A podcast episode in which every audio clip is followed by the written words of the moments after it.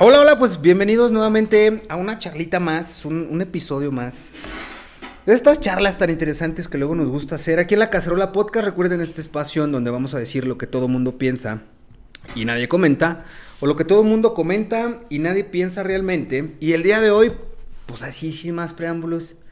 ¿Qué pedo? Ese güey es- vio feo algo. Ah, no, sí, esa ya la tengo acá, güey. Sí, sin pedos. sin más preámbulos, pues Tutu y Luna, ¿cómo estás, hermano? Bienvenido al podcast. Bien, gracias por invitar. Aquí andamos. No, qué bueno, So- qué bueno. órdenes elegantes. Oye, Tutuy, así, antes, antes que nada, más bien antes de entrar en, en algunos temitas que queremos aquí platicar contigo, eh, bueno, actualmente, rapidísimo, pues estás encargado, eh, te dieron ahí la, la- el banderín en cultura en Zacatecas. ¿Qué rollo con la cultura en Zacatecas? Pues ahí fue un encargo. Bueno, ahorita estoy como director de arte y cultura del municipio de Zacatecas. Es un encargo de Jorge Miranda Castro. El alcalde nos tuvo ahí la confianza y la encomienda de, de darle duro a, a lo que es la, la cultura, ¿no? Qué O sea, chido. Y uno de sus ejes como administración, pues iba a estar muy basado en la cultura. Digo, de hecho, turismo y cultura como apoyo al municipio, que de hecho es un municipio que tiene la vocación tanto cultural como turística. Este, la administración pasada estuve en promoción turística del ayuntamiento y ahora en la dirección de arte y cultura.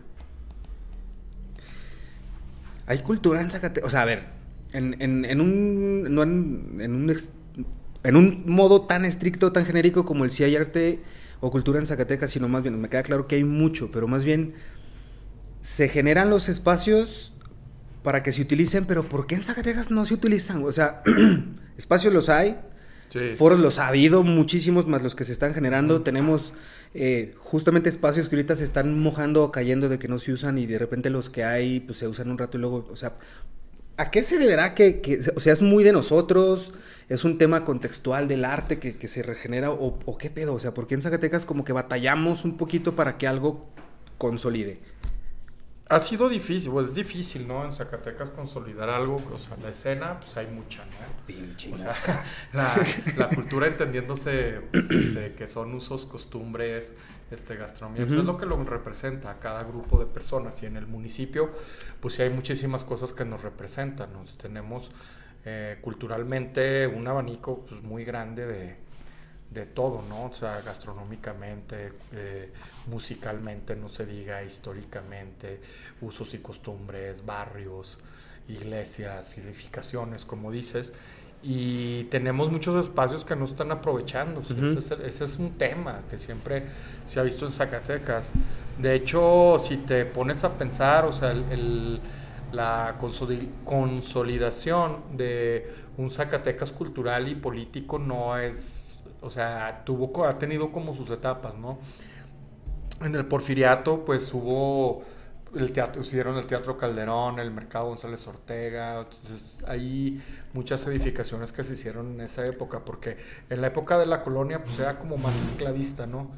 O sea, ahí en esas etapas de, de Zacatecas podemos ir este, viendo cómo se fue desarrollando. O sea, antes de la Revolución Mexicana, después de la Revolución Mexicana, eh, durante ciertos auges económicos que ha tenido, se ha, se ha ido desarrollando, pero, o sea, su última, su, su penúltima etapa fue, yo creo que desde que estaba el gobernador Cervantes Corona, que descentralizaron algunas cosas de como la feria, que estaba en la explanada de Lomas de la Soledad y la mandaron ya ahorita donde están las feria. instalaciones y, y- y luego ya con- en la administración que siguió fue Genaro Borrego, ya se estableció el Instituto de Cultura, se hicieron este, la Semana Cultural, luego cuando estuvo Romo Gutiérrez eh, en el 97 que fue lo de la lengua española, la- el primer congreso de la lengua española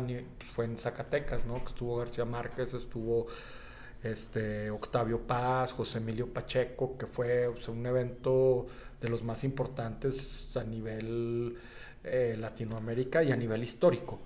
Entonces ya después eh, las semanas culturales, los mismos espacios como algunos que eran vecindades, ¿no? Como el Museo Rafael Coronel, otro que era prisión como el Pedro Coronel. O sea, si uno se da cuenta, ha habido un desarrollo cultural en Zacatecas pues ahí, ahí va, y algunos baches también. E incluso, o sea, es que me queda claro que, que, entonces, por también lo que nos compartes, hay muchas cosas que honestamente yo no sabía y que, y que también luego perdemos de vista. Sí, ahorita hablamos de eso, pero, o sea, me queda claro que no es inclusive por falta de gestión, por así decirlo. o sea, ha habido una inversión importante en Zacatecas a nivel cultural, pues sí, no. O sea, y aparte la Universidad Autónoma de Zacatecas a nivel cultural, o sea, o a nivel lo que nos da este de egresados, por ejemplo, este mmm, Beremundo Carrillo, ¿no? Que todavía en vida es uno de los gestores culturales de los universitarios que han sido muy importantes. O sea, tenemos o sea, gente que se ha, que sí se ha dedicado a hacer su chamba, ¿no? A nivel cultural. Este, ahora, eh, este nuevo desarrollo con esta nueva administración, esta nueva gobernanza, yo creo que se están sembrando unas bases de la colaboración entre municipios, que es muy importante, que ya se va a firmar un acuerdo este, a nivel los 58 estados de colaboración a nivel instituto, pues todos, que ya nosotros somos dirección de cultura, pero ya lo que se pretende es que todos sean este, ya institutos de cultura para cuestiones de gestión, ya se dividió en zonas nosotros Zacatecas somos la zona 2, que estamos con otros municipios como el municipio de Morelos, de Calera. Entonces, esta parte es como em, empezar con algo, ¿no? Empezar con un proyecto cultural desde el inicio de la administración para poder hacer estas gestiones, para poder darle un, avance a algo que tenía como un bache, ¿no? no es que esté juzgando a nadie, ni, ni, la chamba de nadie, aquí no venimos a, sino que pues, por cuestiones de pandemia, por cuestiones de lo que quieras, este, un desarrollo que se venía dando, de lo que te vengo platicando, pues se vio ahí, este, de repente como... Mermado. Ajá, pues eh, el hecho es de que tú tienes esta sensación de decir, Zacatecas se está desaprovechando en cierta forma, ¿no?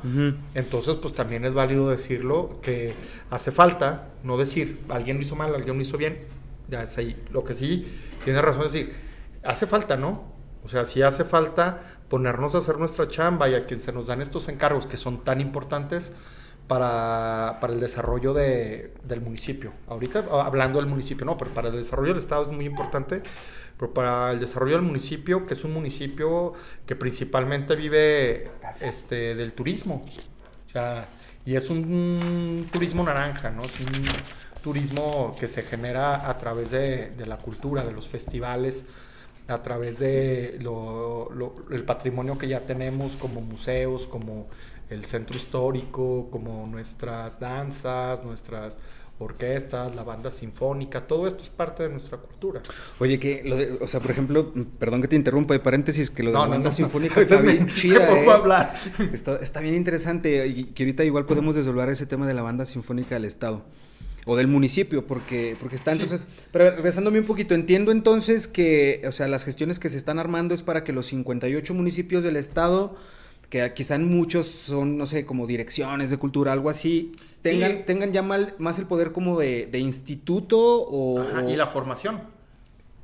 Quiero creer que esto, porque mira, yo lo veo, yo lo veo de esta manera, muchas veces eh, hace falta Evidentemente hace falta personal que, le sepa, por así decirlo, pero también el personal que le sepa necesita eh, desdoblar actividades con más personal que justamente vayan encaminados a lo que se quiere, como en un instituto de cultura. O sea, en un instituto de cultura, evidentemente la, la, vertiente o la sinergia por la que va a trabajar es en temas culturales y después pues, se va a necesitar gente que le sepa. ¿Qué quieres? No sé, a un ingeniero eh, estructural en un festival de danza, no sé, por ponerte un ejemplo, que luego son cosas que sí suceden. Yo inclusive lo que, lo que aplaudo, la neta, es que, por ejemplo, esté alguien eh, al frente del Instituto de Cultura del municipio de Zacatecas, que me consta pues que toda su vida lo ha dedicado justo a eso, ¿no? Al arte y a la cultura. Entonces eso también está bien chido porque, vaya, te da esa sensación como que que, no nos vas a quedar mal, güey, por así decirlo. no, ojalá que no. Decimos, pues es que el tuto sí le sabe, güey. Entonces ese güey va a hacer chido las cosas, güey. O sea, sí, es, un compromiso. A eso voy, ¿no? Como que, como que luego muchas veces renegamos, güey. O sea, es que, que también lleva esa otra contraparte. Muchas veces renegamos, es que, pues, es que nada más me ponen al que sea y por eso no hacen las cosas. Es decir, bueno, de alguna manera es es respirar poquito y decir, ahora hay alguien que al Chile sí le sabe, porque trae muy bien la radiografía, al menos traen muy bien la radiografía de lo que sucede culturalmente hablando en Zacatecas, porque toda tu vida ha girado en torno a eso y, quienes te conocemos desde hace tiempo lo sabemos, que te platicamos de eso, pero está chido pues que es justo esa contraparte, porque me imagino que hay un chingo de gente que también está esperando mucho de ti, pero sepan que muchas de las cosas no nomás dependen de él, pues, no nomás dependen de ti. Entonces, ¿qué, ¿qué, implica eso para ti, O sea, todo, toda tu vida has estado eh, inmerso en la música, sobre todo, ¿no? En, en, en, los eventos, en, generar inclusive un espacio para, propicio para que esos, ese tipo de arte se pudiera desarrollar. Y ahora que estás en una plataforma en donde sí puedes hacer gestión, pero teniendo este pedo, ¿qué, qué implica para ti? O sea... Eh, de entrada es una responsabilidad, o sea, tanto con el alcalde, este, como, y principalmente con la ciudadanía, que a final de cuentas estoy en medio, ¿no? O sea, porque tengo que darle tanto cuentas a la ciudadanía como a quien está representando una institución y a la misma institución como tal. O sea, somos una institución que tiene que, que basarse en, en, matrices que nosotros mismos hagamos en un proyecto a tres años donde nosotros entreguemos cuentas, ¿no? De decir, a ver, pues yo, yo recibí esto, estoy entregando esto, porque pues ahí básicamente también estamos de de paso, pero también lo veo como una oportunidad de demostrar lo que se puede hacer. O sea, sin pretextos, ¿no? Sin decir, no, es que yo llegué y estaba así, ¿no? Se estaba cayendo esto, que no, no es el caso tampoco, o sea, es, es, un error también estar criticando lo que pasa. O sea, yo llegué y de entrada lo primero que me topé es personal muy capacitado. Qué chido, güey. O sea, las personas, el equipo de la dirección de horticultura es gente muy capacitada gente que Un saludote a todo el equipo de sí, no, gente que sabe hacer su chamba, todos, o sea, sorprendieron. Yo llegué sin nadie, ¿no? Ahí no hice cambios. Este, todo el mundo se quedó en la chamba que estaba haciendo, lo estaba haciendo bien. Nada más, este, el compromiso también es con ellos, ¿no? Decir, ¿saben qué onda? Este, yo vengo y, y, necesitamos desarrollarnos todos como equipo, ¿no? Y ya también les pedí la confianza a ellos de que me dejaran desarrollar su trabajo, porque es gente muy talentosa. Entonces, de, ahí pues yo me, vi todo lo bueno que tenía. También algunas circunstancias que faltaban, que dije, pues estas se pueden resolver, ¿no? Dentro de... Y, ya de ahí se hace como un plan a tres años, se hace todo un proyecto de justamente de eh, industria creativa, economías naranjas, este, cultura de la paz y, y, buscar vínculos con el Instituto de Cultura, con la Secretaría de Economía, con Gobierno del Estado, con la eh, Secretaría de Turismo, con la Subsecretaría de Turismo del Ayuntamiento, con, con CEMUJER, este, con INMUSAI. Del, o sea, con las diferentes estructuras que pueden... La, cultura es muy transversal, ¿no? O sea, puedes estar haciendo ahí acuerdos con mucha gente para poderse desarrollar, y más en Zacatecas, ¿no? Que pues, es básicamente lo que nos... Oye, güey, ahora que estás al frente del instituto, quiero creer, no lo sé, que has aprendido un chingo de cosas nuevas que tú no sabías. Claro. Que ha sido como lo más interesante que tú neta sí decías, ah, cabrón, o sea, esto no lo traía como en el radar y qué chido. ¿Sabes qué? O sea, una, aprendí a escuchar, así. Ok. Escuchar a mis compañeros de trabajo que... De verdad, a veces uno llega con una idea de algo y, llega y, oye, ¿sabes qué onda? Pues que necesitamos hacer esto y tú traes la idea de la iniciativa este, privada o traes y, o de la institución que, en la que estaba, que era turismo, que es muy diferente a lo cultura, cultura. O sea, tienen que ver, pero es muy diferente cultura que turismo. Claro. Y también es muy diferente lo que haces acá de manera independiente en cuestiones, porque yo estuve haciendo cosas de cine, de tele y de música, ¿no? Entonces es muy diferente ya así a, a ver todas las disciplinas. Y lo que me sorprendió muchísimo es ver todo lo que hay en Zacatecas. O sea, hay un chorro de cosas que yo no sabía que existían aquí. Entonces, ¿Cómo qué, güey? O sea, sorpréndenos. Si algo que te digas, ah, te vas a. Si te lo digo, te mames. O no, no me, me, me, voy a ver mal, o sea, pero la verdad, yo sí la había visto. Sí sabía que existía, pero no conocía yo a fondo. O sea, de hecho, no es así como que todo mundo lo conozca. Pero yo cuando conocí la biblioteca Elias Amador, okay. pero ya completa, te, dices, no puede ser, o sea, esto es. Por ejemplo, hay mucho, como tú lo mencionabas hace rato, hay muchas, em, vaya, dentro de la vertiente de usos y costumbres, y en los barrios y en ciertas colonias, Hay muchas cosas... cosas que perdemos de vista, pero que en No, esos barrios particularmente... es- esa es otra cosa, las comunidades. Ajá, es un pedo bien finito, bien chido, o sea, así que Sí. dices, güey, qué rico. O sea, Sí. está como interesante el pedo. Sí, de hecho nos pasó al equipo, este, ahora que desarrollamos eh, el proyecto del rebote de Barbosa, que es un proyecto que es un modelo de cultura, es un modelo de política cultural de dignificación de barrios, que se hizo también dentro de un, doc- un, un diplomado que se hizo con la Universidad Nacional de Colombia, que de hecho de Colombia es de donde nacen las economías naranjas, ¿no? O el concepto Ajá. de economía naranja. Y este, juntamos los proyectos, la directora de arte, que es Nide Saman y yo, para hacer este proyecto de dignificación. Y llegamos con una idea, y ya cuando empezamos a desarrollarlo dentro del barrio del Rebote Barbosa, eh, nos quedamos así sorprendidos de todo lo que eh, hay ahí. Nos dices, no manches. es- Hold on. Voy a hacer un paréntesis. Es que, o sea, para, para construir mejor la historia, que luego soy bien. a pinche mosca. para construir mejor la historia, luego soy bien metiche yo, pero hablas de, eh, por ejemplo, el rebote de Barbosa es un espacio eh, en donde de alguna manera se, se edificó para dignificar. No, O- mira, el rebote de no, Barbosa eh, de, de 1877, Ajá. o sea, es un edificio histórico que está pues, dentro del polígono. Donde fusilaban Ajá. gente, ¿no? Tengo entendido que era un algo así, ¿o no? Mm, ¿Todo no tengo el dato si fusilaban gente, pero jugaban rebote. O sea, de hecho ahí, ahí, ahí lo que sí hay un dato es que jugó Pancho Villa rebote, perdió y le dio unos balazos al muro. A la verga.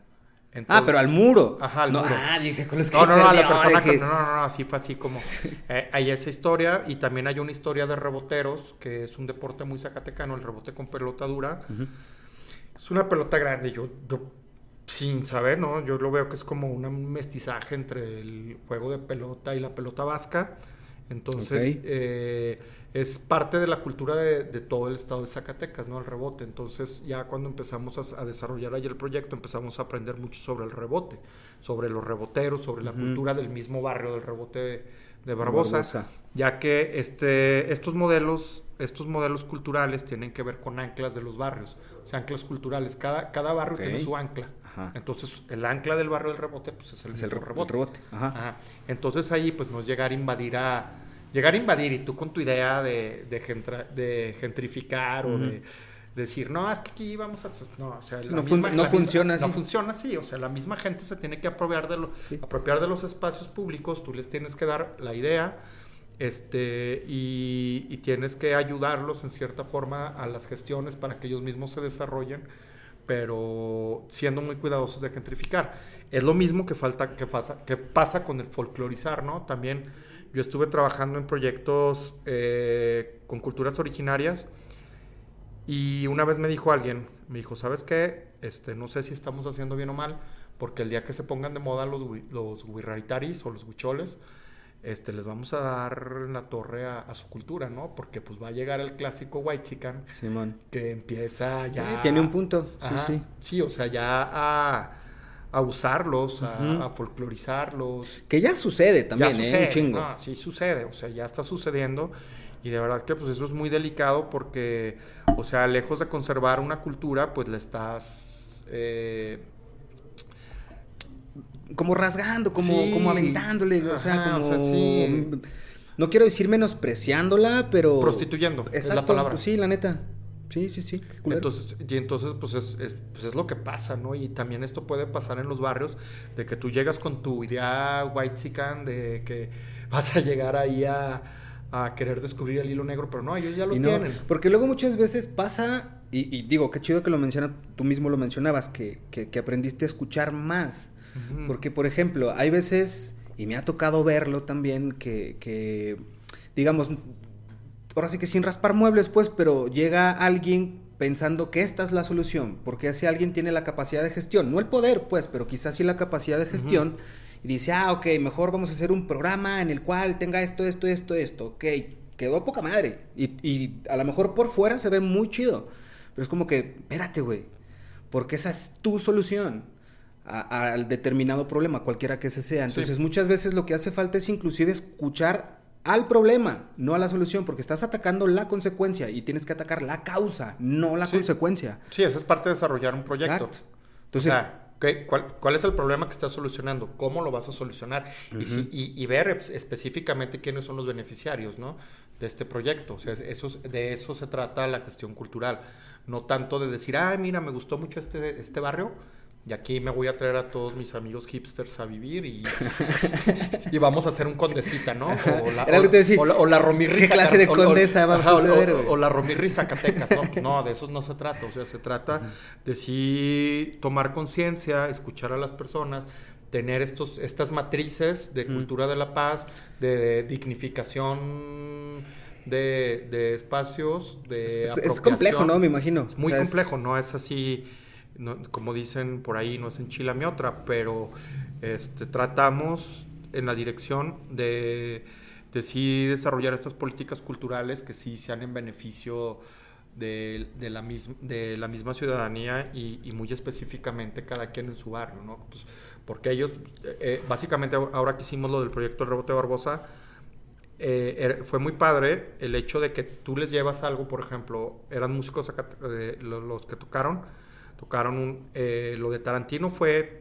porque fue cosa de que dije, va a ser una cosa en un muro Ajá. que le dio unos balazos Pancho Villa, vas a proyectar una, pe- uno- un- unos Clips fragmentos, de- fragmentos ajá, de películas de Tarantino.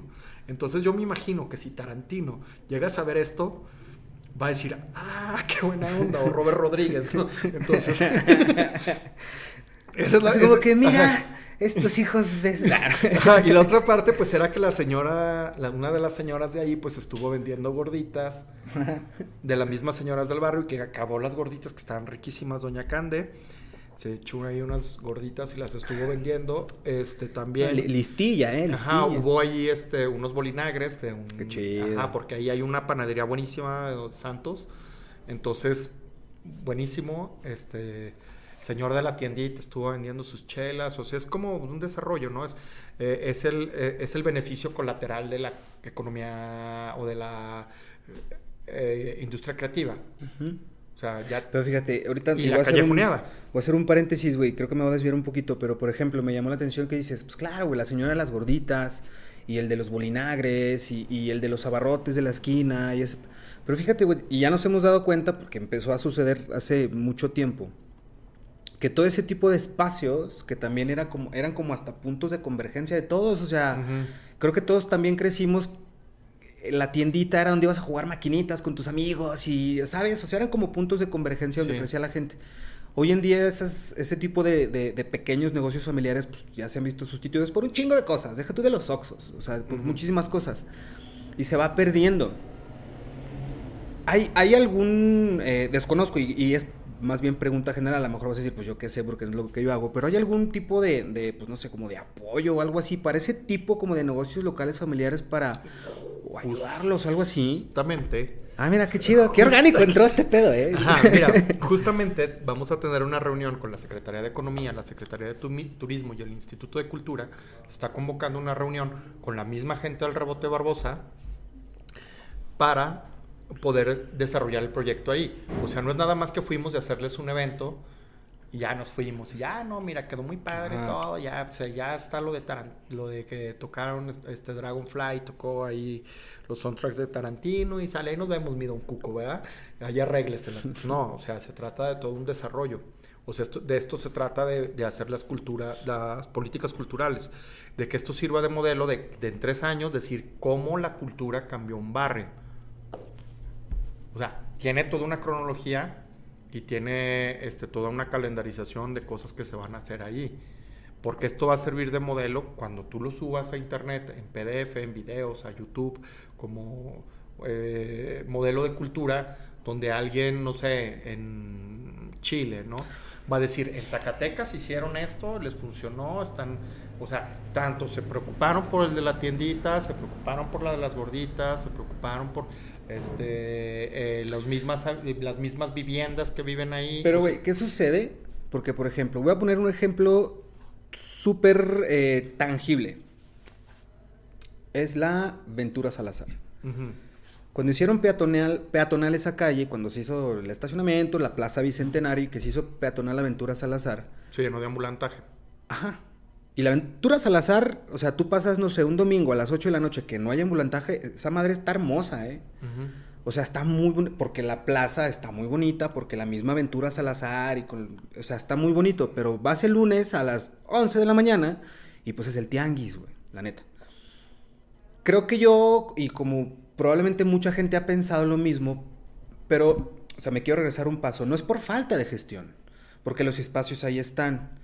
Pero, o sea, yo no quiero decir, o sea, y tampoco es contra los vendedores ambulantes, pero pues hay gente muy ventajosa quizá que se empieza como a apropiar de esos espacios y que después visualmente, culturalmente, no sé qué, porque por ejemplo, en medio de la Bicentenario del hay, hay un hotel muy mono, ¿eh? Y Hotel Bicentenario, creo se llama, y lo ves, y está muy bonito, que la misma. Si tú llegas un, es más, si llegas en la tarde noche que ya se quitaron, te dices, ah, mira, está con madre, y te tomas la foto en el balcón.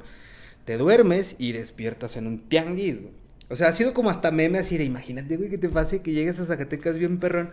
Digo, insisto, nada en contra de los ambulantes, pero, pero a lo que voy es, las gestiones se hacen, hay gente ventajosilla, que después se hace más difícil eh, pues aprovechar ese tipo de espacios como quizá muchos quisiéramos que se aprovecharan. Pero ¿qué implica, por ejemplo? Neta, o sea, es meterse como con el gremio de los ambulantes y se le hace un... No, mira, está ahí, no es fácil. O sea, te pudiera decir, ah, mira, es que está fácil, se tiene que hacer así. Por eso mismo tienes que involucrar a todas las instituciones, ¿no? Y, generar estas mismas políticas de cultura. Decir, a ver, o sea, estos, estos, así como el INA y monumentos coloniales se supone que tienen que hacer su chamba. O sea, aquí también hay quien decirle, oye, vas a hacer tu chamba también acá, ¿no? Sí, claro. O sea, porque ya, ya la gente está subiendo. Sin raspar muebles, ¿eh? Pero.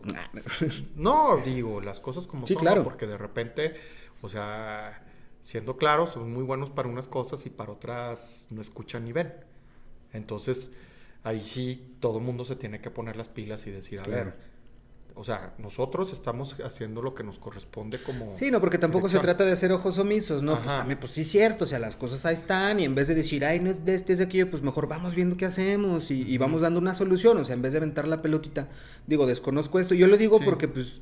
Y, tienes que, y tienes que generar un, un marco jurídico sobre estas cuestiones que estás, que estás desarrollando, o sea, sí las, por eso tienes que hacer proyectos formales, donde tú todo este, todo este tipo de, de dudas que le van a surgir también a la misma, por eso se está hablando con la misma gente al rebote, decirles, a ver, pues nosotros traemos este plan, ¿ustedes qué piensan de esto?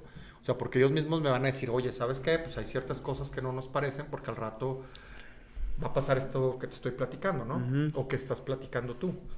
O sea, al rato que ya lo vean aquí como un espacio, pues van a querer hacer aquí un tianguis que no, no queremos. O, o sea, Ahí es establecer eh, manuales de procedimientos. ¿20 qué? Ah, no, vamos súper bien.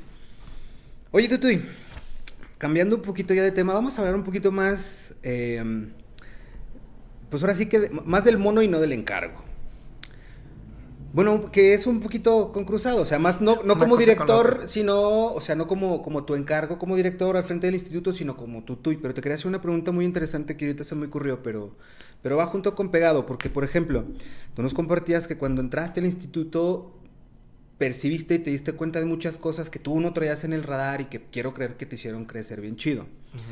Voy a poner esto primero en contexto, porque, por ejemplo, yo una vez escuché por ahí en una entrevista tuya, yo no sabía esto y la neta se me hizo un dato bien verga, muy chido de ti porque tú dijiste, literal y metafóricamente, te debes al rock.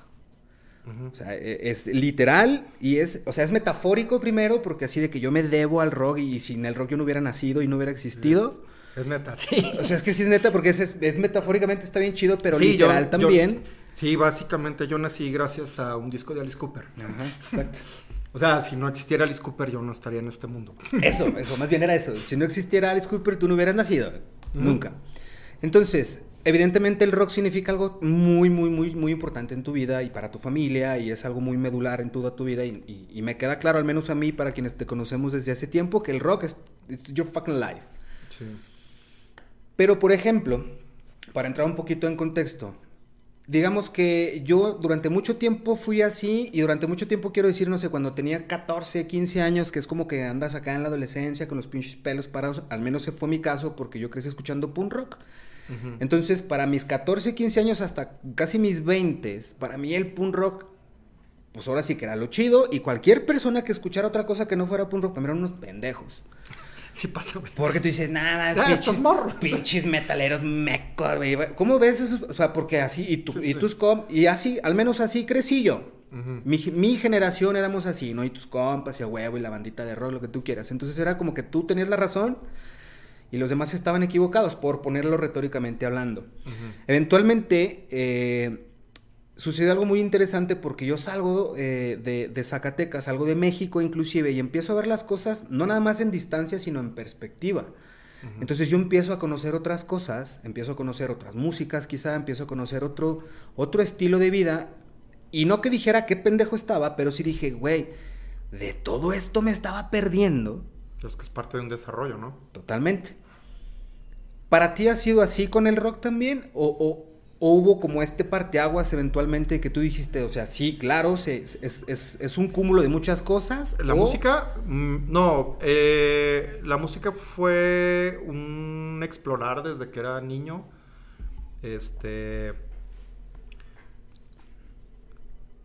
Me acuerdo de mi. mm, Bueno, siempre me acuerdo de mi papá de esto. Perdón, es que. No, no, no, no, no te preocupes. Es que es difícil porque. Pero bueno, ya perdón, la formación musical tuvo que ver con mis papás, ¿no? Con mi Claro. papá y con mi mamá. Pero básicamente mi papá me llevaba a comprar discos. Ok. Entonces ese fue como un como el vínculo de los más importantes con mi papá. Entonces era como eh, me acuerdo pues, que conocí al, el post-punk, o sea, porque mis, papá, mis papás pues básicamente escuchaban hard rock y, y rock clásico, blues, mi mamá escuchaba Qué mucho chido, blues. qué eh, chido. y new, o sea, eh, progresivo, o sea, así Ujú. todo lo que era rock de los 70s y todo esto. Pero a mi papá le gustaba mucho también explorar como música, ¿no? Que a lo mejor no era tanto de su época como Motorhead. Entonces yo el primer Ok. disco que escuché de Motorhead fue por, por mi papá y el primer disco que escuché de Metallica fue por mi mamá. O sea, un día mi mamá llegó y me dijo, "Escu- Wow. escucha esto, ¿no? Y era el Ok. Ju- la Justice for All. y ya, ¿Qué edad tenías? Más o, sea, cuando tu jefa llegó y te dijo, mira, güey. ¿Qué edad eh, tenías? Justice ¿Te for All, acuerdas? mm, en la secu. Tus 13, 14. por Ajá. ahí. Qué chido, güey. Sí, de hecho el primer concierto de Metallica fui con mis papás a verlo, ¿no? Y mi primer concierto qué fue la banda, fue Chicago y fui con mis papás también. Qué chido. Y, y sí fue así, ¿no? Como eh, ya descubrir acá lo que era el post-punk, o sea, a, a Yasu, a, a Tops, a, a, a Lemonheads, a, to- to- todo este, a Joy Division, o sea, todo eso también fue como, no era música que escuchaba mi papá de planta, pero sí donde él compraba acetatos en ese tiempo, pues ya llegaba y compraba Morris, bueno, todavía Morrissey no, The Smiths, y esto fue como en la primaria. O sea, pero, digo, y si me estoy entrometiendo mucho me paras, güey, pero, o sea, tú sí te aventabas estas rutinas con tu jefe de irte a, la- a los- a las disqueras y ponerte a ver acetatos así de Sí, uno sí, de uno. hecho, con, con mi papá y con Eh, mi mamá. qué chingón. Sí, de hecho, Ah, o, sea, cuando íbamos a Ciudad de México era como una terapéutico ir al mix-up a comprar Era música. pinche Disneylandia para ti, Sí, no me pues era, la- era mi Disney, ¿no? Cuando viajaba a Estados Unidos con mi mamá, también era... Qué chingón. Ajá, a- en- también llegué a comprar acetatos en Hollywood. Hay una tienda, Stupid Records, que venden este, discos así de, de colección. Los conservas a la fecha, me imagino, Sí. ¿no? Qué sí, chido, son güey. parte importante. Qué chido. Digo, porque yo siempre he creído, al final del día, siempre he creído que, que la música es, para mí, ¿eh? Para mí es esta manera de comunicar sin, sin, sin nada. Y comunicar lo que quieras, porque con la música puedes transmitir lo que quieras. Puedes transmitir tristeza, alegría, euforia, calma, inquietud, duda, eh, deseo, éxtasis. Pues transmitir lo que quieras. Cosas que al chile no pasa con la pintura, por ejemplo. No pasa con... Y Es la que- música tiene este pedo de comunicar, es el lenguaje universal. Entonces... Sí, como que cada quien con sus disciplinas, ¿no? Como Ah, sí, existe- totalmente. Este, porque, por ejemplo, o sea, para mí la música sí es esto, así, y es completamente me- mi familia. O sea, mi hermana también, o sea. De hecho, con mi hermana, mm, tengo así historias, así que igual no las cuento porque no son como, no las, cre- no las crees, o sea, no. A, a ver. Eh, bueno, una vez mm, mi hermana y yo fuimos a ver a Pantera y nos pusimos a pistear con Pantera y Anthrax, ¿no? O sea. Con Dai- con Esa, Dai- esa con Dai- muy buena peda, güey. con Dike Mandarel y. Qué Scott- chido, güey. No, qué, qué verga, güey. Sí, sí, qué chido. Yo sí te creo, güey. pero- Ajá, pero, o sea, sí, son, es como. Pero son cosas como muy personales con, con ella, ¿no? O sea, sí has tenido como, como de digamos, conciertos, ¿no? experiencias muy am, peculiares, pero bien, bien chidas con tu hermana que luego te, o sea, si las cuentas, tú de, ay, sí, man, güey. Ajá, sí. Eso, ¿no? Sí, y, con, y de hecho, en la. Es envidioso, no les hagas caso. En cuestiones de música, yo creo que sí me han pasado muchas cosas, así que no han sido como mi, mi intención, pero te pasan. o sea, de que estás buscando cobre y encuentras oro. Ajá, sí, sí me han pasado. Como cosas esa. Ah, como esa. O como, bueno, ahora que fue el festival cultural que estaba América, Ujú. eh, el guitarrista me, me dedicó la de Horse Widow, la del caballo sin nombre, mijo. la Wow, wow, wow, pa' wow, ti, Pero ¿por qué te la dedico a ti? Porque fui a que me autografiaran unos discos Nice. en la mañana. Entonces, Ok. Dante, que en paz descanse, del That's- Instituto de Cultura, me dijo, oye, este, van a estar aquí desayunando en el Emporio y fui y desayuné con ellos y platiqué con ellos y cuando Chingón, fue al concierto estaba hasta adelante, ahí solillo porque mis papás estaban en las gradas y ya cuando me dijo, ay, pues, rolas para ti", Qué chido, güey. Entonces, pues, pero sí, también son cosas que no platicas mucho porque, pues, no, no es por- No, y, ajá, y pues tampoco pero se trata de... ala- es y parte- qué chido que es te parte de una pasen, güey. Porque aparte, ¿sabes qué? Siempre es, es interesante. O sea, es este pedo, y fíjate, esto siento bien orgánico porque siempre intento meterlo yo a huevo, pero no. O sea, es este pedo, esta frase de it works even if you don't believe in it. ¿A qué me refiero? O sea, hay cosas que funcionan, aunque tú no sepas cómo funcionan, verga. Pero ¿qué sucede? O sea, esas cosas que a ti te han sucedido, güey, que de esas veces que estás buscando cobre y encuentras oro, que tú dices, pues yo iba a ver un concierto bien chingón, a pasarme la verga con mi hermana, y de repente, pim pum papas, güey, y ya estás pisteando con estos vergas, y es como que, qué chido, porque quiero creer que ev- evidentemente era algo que tú querías que sucediera, ¿no?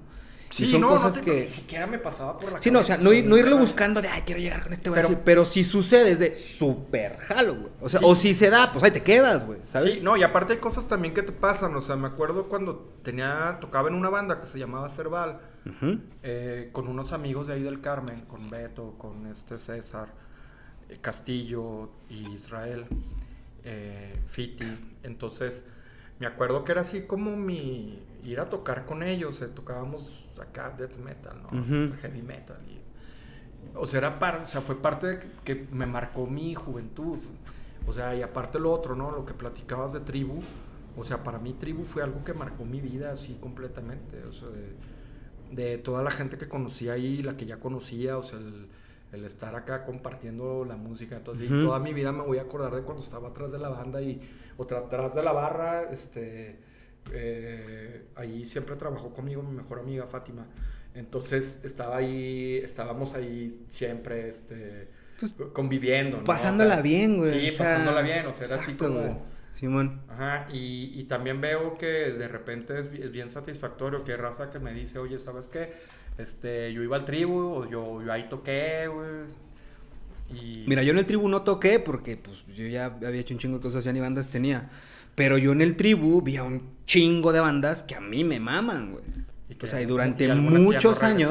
Ajá, y unas que ya nunca regresaron a Zacatecas. Pero durante un chingo de años, pues la neta, el tribu era al menos el foro, o era, era- era- sabías que si iba a haber algo mamalón, iba a ser en el tribu. O si querías hacer un evento chido y no a lo que antes o pre-tribu, a priori del tribu, estábamos acostumbrados inclusive de, de que pudiera ser hasta literal, esto es, esto es real, de que pudiera ser una tocada en un corral, güey. O sea, y te tocó, güey. Sí, no, y O sea, estaba este es chido. 100% real. Y te la pasabas de huevos, también. sí, güey. Entonces, sí, de repente te tocaba tocar en un teatro, de repente te tocaba tocar en un Sí, era- ¿no? e- Eso sí era pinche vivir la vida al Sí, límite, de eh, hardcore, porque ¿no? y luego ahora te que van a tocar en San de Vergas, pues ahí vas y te ibas hasta caminando en el cerro donde porque pues lo que querían uno tocar, ¿no? Al menos así a mí me tocó cuando en aquellos pinches tiempos que tuve mis banditas. Pero bueno, regresando un poquito a esto, así rápidamente el, el tribu, güey, o sea, sí fue un parteaguas muy cabrón en tu vida, güey, quiero Sí. creer. Sí, no, de hecho, este, también ahí tiene una historia de, eh, de cómo fue que sucedió, ¿no? O sea, o sea, son cosas que te tienen que pasar. O sea, de hecho, cuando se me ocurrió, eh, estaba mi ex esposa de vacaciones y estábamos como planeando otra cosa. Yo trabajaba como asesor financiero en Inbursa. Entonces llegó un momento en que así dije, no soy feliz. ¿Sí, ¿Dónde he visto yo eso? Dice, no, yo dije, no soy feliz haciendo esto. Necesito... y, y, empecé a desarrollar el proyecto de tribu. Este, de hecho, es un libro, ¿no? Que tiene que ver con las tribus urbanas, por eso se llama tribu. Entonces, escribo este libro sobre el tribu y las tribus urbanas y, hago este proyecto, ¿no? Que era un proyecto que iba para otra cosa, pero a final de cuentas sucedió como sucedió. Y yo creo que el tribu es que me llevó a donde estoy ahorita, ¿no? Me llevó a hacer otras cosas que no tengan nada que ver con la música, como el cine. No, al final del día, o sea, bajo este determinismo duro, si quieres, pues, o sea, somos consecuencia de las decisiones que estamos tomando minuto con minuto. Pero, o sea, por ejemplo, me voy a ir un poquito más para atrás. O sea, yo me acuerdo cuando yo te conocí, yo te conocí en el In En aquellos pinches tiempos de línea o sea, estamos hablando sin pedos y sin temor a equivocarme hace más de 15 años. Sí, como 15 años. Porque nosotros nos íbamos a pistear afuera de línea Out, porque pues era línea Out, que luego se, esa madre se convirtió en un antro en la calle, güey. Y luego ya veíamos las patrullas, tú, ah, pinche tutú, güey, ya le hablamos pitufos, y nos íbamos a la verga, güey. Pero pero, o sea, en, en, sus tiempos, güey, estaba muy chido, güey, y pues todos sabíamos. Es más, güey, al Chile de repente llegábamos nosotros y hasta, no sé, se arrimaba el Fly, no sé, saludos al Fly, esa bandita, y te decía, fly. eh, güey, ¿qué pedo? Déjanos pistear aquí afuera, pero te las consumimos aquí, o qué rollo. Entonces, o sea, tú te alivianabas, pero también de repente el cagadero que había afuera te lo aventaban a ti. O sea, eso también se entendía, güey. Porque te echaban la culpa a ti del cagadero que hacíamos nosotros. Sí, pues era cuestión de un respeto hacia los vecinos, ¿no? Ajá, también. Y aparte, pues ahí la verdad que cuando me dieron, bueno, cuando nos dieron el permiso, que fue una gestión ahí también de, de mi ex esposa y, y, que tuvimos ahí, que tuvimos, estuvimos batallando para esto. Entonces en ese tiempo era gobernador Ricardo Monreal y nos dijo, ¿sabes qué? Pues sí te voy a ayudar con lo del permiso, pero no quiero que molestes a los vecinos. Entonces... y nosotros con un cagadero de sí, entonces sí. 20 coches haciendo un... Sí, es que si nos pasamos de verga, la neta, y se sabe. Entonces, entonces pues sí era así como... Y aparte, pues tener el respeto con los vecinos, pues sí era así. Como dices, no, pues ya estoy acá en la formalidad, ¿no? Tengo ahí que un negocio, aunque sea un bar, este... Que obviamente, pues sabes que no estás vendiendo leche y pues vas a tener que aguantar borrachos. Pero pues sí, sí se trataba de cuidar ahí, porque también era gente mayor, ¿no? Los que eran vecinos en cierta forma, sí era como tratar de tenerles ahí un respeto. Aparte, ¿sabes qué pasa, güey? Siento yo, esto yo lo veo así, a lo mejor tú tienes otra lectura de ese pedo, pero por ejemplo, el In Out estaba tan chido porque tenía un lugar estratégico, güey. O sea, está en medio de lo que quisieras, güey. Entonces era punto de encuentro y punto de partida, güey. Te voy a decir una cosa, cosa que pasó ahí. Ese local donde está, donde está el In and Out, tenía seis meses que no, en renta y nadie lo ocupaba. Avenida Universidad no había un solo bar. No, en esos tiempos no. No, había nada, nada, Todo era en el centro. Entonces, cuando surge la idea de hacer esto, todo el mundo decía, o nos decía, este. Eh, ¿Cómo lo vas a hacer si no es en el centro, güey? O sea, ¿qué va a ser? Como que, te empiezan a, a, mugrosear este tipo de proyectos. Mugrosear, qué buena palabra, güey. Entonces dices, voy a vender bebidas para llevar. Aquí tengo un estacionamiento. O sea, llegas en corto. O sea, llegas, te estacionas, te bajas por tu bebida, que era, lo que estaba de moda en ese tiempo, los litros, y era así como que ya te va caminando la ardilla para hacer esas cosas. Entonces ya cuando funciona, es lo mismo que tú dices, ya empezaron a poner ahí otros bares y ya dijeron, ah, mira aquí. Jaló jaló. Entonces ya se hizo una zona comercial ahí, pero empezó con el in-out, ¿eh? Sí, sin pedos, porque era lo que había y, y justo, o sea, porque por ejemplo te quedaba en medio de los de Guadalupe que iban a Zacatecas o los de Zacatecas que iban a Guadalupe. Sí, o era, era como que. Y estaba bien chido. Era una parte de una Entonces, y de repente es más hasta. Porque hubo un tiempo ya después que como que se consolidó más chido Lina Now. Ya sabías que si iba a haber Fucho, pues te ibas a ver Lina Now porque pusiste un pinche pantallón, güey. Era así como. Eh, o sea, fuiste los primeros cabrones aquí que dijo. Vamos a poner un pinche pantallón loco para que la banda se la pase. Es más, güey, tú fuiste el primer cabrón en Zacatecas que yo vi que puso una caja, de, eh, una máquina de cigarros sueltos, güey. Yo creo que te hartaste, güey, de toda la bola de hijos de la chingada que se metían a pedirte cigarros sueltos a la barra de los que estábamos pisteando afuera, aparte. Sí. Y dijiste, pues, o yo no sé si fuiste tú o, alguien, pero, pero ahí había una máquina de cigarros sueltos, güey. Fue la primera máquina que yo vi aquí de cigarros sueltos. Dije, ah, huevo, güey, qué buen pedo. Cositas como esas, pues, ¿no? Ajá. Sí, también fue el rollo este de, de vender botana, porque quizás no las regalas, no. O sea, sí tengo una que regalo, pero tengo otra que vendo. Simón. o sea, Más- fue el, fue el primer noise. lugar de donde se vendían alitas. Ajá. Sí, que empezaste. O sea, qué chido porque fue. Pues, o sea, más bien ha sido, quiero creer, bajo muchos proyectos que has estado maqueteando, pues es como, como hacer las cosas, pero hacerlas bien, pero no como todos las hacen. Ajá. Sí, que, pues, que de entrada, pues te digo, fue lo que pasó también acá, aunque me- regrese mucho a lo del rebote, que, que todo el mundo decía, ¿y ahí por qué? ¿O qué vas a hacer Ujú. ahí? O sea, no ir nadie. O... Yo, no, aguanta, este, este rollo es así. es- es- Porque a veces incluso, o sea, más bien. Y, y así, y así es todo, o sea, dentro de, de lo que es la, la- la gestión cultural o lo que se va a hacer ahí en la dirección de horticultura, tiene que ver con esto, de hacer cosas, o sea, no es que estés descubriendo el hilo negro, o sea, mismo Sí, In no, and no. Out, pues no, no, no estaba descubriendo el hilo negro de los bares, o sea, simplemente traté de darle un enfoque que te funcionara, lo mismo fue con el tribu, y lo mismo es con acá, o sea, yo así chambeo, o sea, es... Pero a ver, el tribu fue consecuencia del libro. Ajá. Pero traías en el radar como, como este, este, es- vaya, al escribir el libro traías en el radar un, un foro y un espacio. Sí, como- o sea, básicamente, básicamente trataba sobre eso. O sea, no era un libro de, de una novela, ¿no? Eso era un libro sobre el desarrollo de un espacio. Ah, ok, como proyecto entonces. Como proyecto, Nice, ok, ok. Y, o sea, pero porque decías que traían, que, o sea, o más bien, no sé si te entendí mal, que traían como la idea de otra cosa y tú Ah. apropias o montaste al tribu como sobre esa idea. No, es que la idea como proyecto era empezar con un foro de música independiente, porque de hecho, si te acuerdas, el, uni- el único requisito para tocar en el tribu no era tu género. Bueno, que si ah, pudiera ser hasta regional mexicano, pero si tenías cosas como rock, ¿no? O, o ser lo Ujú. más innovador, o electrónica, o hip hop con regional mexicano, sí, sobres. Este, pero era, era un foro alternativo donde de- eh, uno de los requisitos era tocar tu, tu propia música, no tocar covers. Sí, que fuera tuya, sí, sí, Ajá. sí.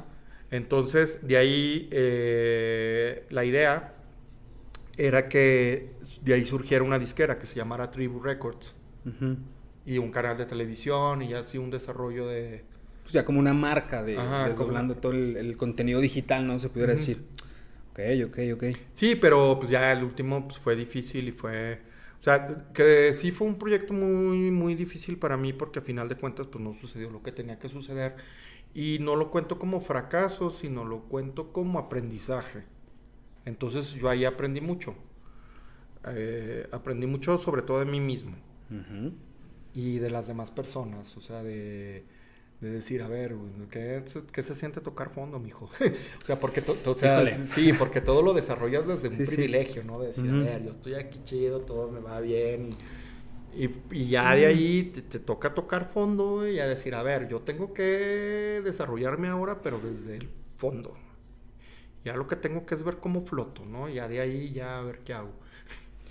Que está, o sea, está pues muy difícil, pues, digo, de- independientemente de cuando se toca o de por qué se toca a fondo, eh, yo creo que también lo más cabrón es darse cuenta que, que realmente ya estás, no hasta los tobillos, hasta el puto cuello. Pero ya cuando te das cuenta, pues mínimo ya te diste cuenta, ¿no? Sí, no, y aparte pues conoces partes de ti que no conocías, dices, a ver, te dice tú, te dices, a ver tú mismo. No mí mismo, tú mismo, vamos viendo Ah, qué pedo. Pero, digo, problemas siempre va a haber, más bien es el... Claro, pues, porque sí. más, o sea, yo siempre, y lo he dicho fuerte y creo que, más bien, yo creo que no somos lo que somos por lo que nos toca, sino por lo que hacemos con lo que nos toca. Es como que, ok, es- esto está sucediendo. Y, dice y- Sartre, ¿no? y luego, Sí. sí, claro, ¿no? o sea, el- co- compartiendo como esa filosofía Sí. de no me voy a echar al suelo, pues, o sea, Nah. compartiendo ese pedo de, pues, No, para nada. o sea, no. sí, pues, de repente es como que chingada madre, ok, ya, pero Es luego, como- ¿qué sigue, güey? Sí, es como en el, como el, como en el box, ¿no? No cuenta cuántas veces te tumban, sino cuántas te levantas. Te levantas, exacto. Sí, nada, y puedes tocar fondo las veces que quieras, lo tienes permitido, ¿no? Pues eres, no, hay, no hay una regla que te dice. Porque justo, paradójicamente, la mejor manera que tenemos para aprender una lección es cagándola. O sea, no sé, no sé qué, qué tenemos como especie. Y, a- y aprender, y aprender sobre el tiempo y la vida. O sea, aprender cuando tus tiempos, ¿no? Decir, ah, no, pues, ¿sabes qué? Pues no me tocaba. O sea, Ok. te voy a decir algo sin echar tierras. Pero este, lo de cultura yo lo pedí la administración pasada. Y si fue algo que me agüitó, dije, eh, pues chale, tanto acá, estar. No me cumplieron. Pero yo creo que no era mi tiempo, ¿no? De estar ahí. O sea, porque en turismo, quien era mi jefe en ese entonces, este me, me, dio jugada chido para hacer mis cosas en turismo, aprender, en turismo aprendí muchísimo de las dos jefas que tenía, tanto la subsecretaria de turismo como la eh, eh, que era Carolina Meli y la secretaria de desarrollo económico, que era Fabio Linguanzo, que fueron personas que me enseñaron como, a ver, a ver, a ver, a ver, traes esta idea, Simón, sí te voy a apoyar, pero desarrollamela, mijo. Sí, o sea, no, no nomás es llegar y, ¿qué hacemos esto? Eh, pues no, no, pues sí está muy padre, ¿no? Pero ¿cómo le vas a hacer? O sea, ya tienes el qué, te falta el cómo. Ajá, ya tienes el qué, te falta el cómo. Entonces, pues ellas sí fueron parte importante de, de, decir, a ver, pues no era mi tiempo, ¿no? O sea, yo tenía como que primero aprender aprender ciertas cosas para llegar un poco y sobre, más y sobre, administración pública. Porque también, o sea, puedes llegar con muchas ideas a la administración pública y decir, no, no, no, mira, es que todo esto, pero, y, ok, sí, está muy chido pero hay un debido proceso que hay que seguir, ¿no? Ah, tienes que Sí, o sea, aquí... Que luego es un... O sea, y perdón que lo diga, y no sé si compartes la idea, pero yo creo que muchos sí la van a compartir. Luego es un pedito gestionar. Eh, sí, pero es que la verdad es que te das cuenta que sí tiene que ser. Claro, y me queda clarísimo. Pero a lo que voy es, inclusive, yo te aseguro que hay muchísima gente que no sabe que pueden obtener una beca o que pueden obtener algún beneficio por programas que hay. Ajá. pero, o, de repente hay gente que no entiende que no, que no hay. Que no hay. Ajá, también sí, porque también hay de eso, se sabe. sí, porque pues llegan y te dicen, no, y, y llegan con proyectos muy chidos, ¿no? Oye, ¿sabes qué? Pues es que te estoy desarrollando esto y que no sé qué, pues nada más que te cuesta 5 millones de pesos. Y chale, pues. espérate, espérate, yo, yo, al año tengo tan. Tengo la décima parte de eso. Ajá trian, ni, ni, para, ni, para, toda la administración tengo esa lana, pues, ¿no? Entonces, ya ahí pues aprendes a estirar la liga, a estar gestionando, a hacerlo, o sea, hacer lo más que se puede con lo que tienes y, y, tener como objetivos muy reales de qué es lo, a dónde quieres llegar. O sea, decir, a ver, pues yo quiero llegar a esto, porque también en cuestión de promoción turística en la administración pasada, o sea, yo dije, no, pues ahí están mis credenciales, mi chavo. O sea, yo hice esto, esto, esto, esto, esto y esto. Esto fue lo que se hizo con lo que tenía. Ya los demás gente que estuvo aquí trabajando, pues que digan que hicieron, ¿no? Entonces pues, yo sí me sentí satisfecho de lo que se hizo, porque pues la verdad tenía este, buenos jefes. Ahorita también tengo este, eh, buenos jefes, ¿no? O sea, tanto la, la Secretaría de Desarrollo Económico, pues sí nos da jugada, y, y el, y el presidente, pues ha sido ha sido muy respetuoso del trabajo, ¿no? O sea, sido alguien, y aparte que sí le interesa, o sea, dice, a ver, como que te da chance y sabe hasta dónde, ¿no? O sea, no, no, no te deja tanto, pero ha sabido manejar muy bien esto. O sea, yo no, no porque sea este el alcalde de turno, pero sí ha sabido ser un, líder en esto y, y, ha, sido muy puntual en, en decir, eh, el desarrollo de la cultura es algo muy importante en esta administración. ¿Qué tanta coordinación tienen con, con gobierno del Estado en ese sentido, entendiendo que pues al menos la capital, patrimonio cultural de la humanidad, eh, con todo lo que representa eso también, que, o sea, si, hay, si existe buena coordinación o trabajan paralelamente pero comunicándose o hay... hay, hay... Yo creo que parte de, de lo que se está haciendo o de, o de que, claro, que no todo el mundo está de acuerdo con lo que haces y no le das gusto a todo el mundo, pero la mayoría de los comentarios que, te, que he observado, que me dicen, o sea, la mayoría son buenos. Y yo creo que mucho de esto tiene que ver con la buena coordinación que hay con las demás instituciones, eh, eh, eh, con gobierno del Estado y algunas gobierno federal. Entonces sí, también hay la instrucción de trabajar en conjunto con el Instituto de Cultura, con el Ramón López Velarde, con Dulce Muñoz, se ha trabajado muy bien con Carlos Salinas se ha trabajado muy bien, con Sergio, con este Uriel Márquez, con Marcos Saucedo, o sea, ha habido una, una muy pues buena comunicación, ¿no? Entonces ha habido una sinergia muy buena. Te digo, con su mujer, con su mujer también se, se han hecho algunas cosas, con, con, este, con el SAT también, con, con economía, o sea, hemos con Jimena de Se está chambeando, se está, haciendo la tarea y hay coordinación. Qué chingón. Sí, con turismo del estado también, con... ¿Viene agenda interesante? que o, traen algo ahí en el tintero que nos pudieran compartir? ¿Qué, qué sigue en cultura? ¿Qué viene para la capital? ¿Qué, ¿Qué agendas vienen ahí que nos pudieran llamar la atención? Mira, vienen cosas interesantes. Entre eso, pues ya vienen los cursos de verano. Okay. Este, que también vienen este, enfocados en la cultura de la paz. Los talleres han estado creciendo.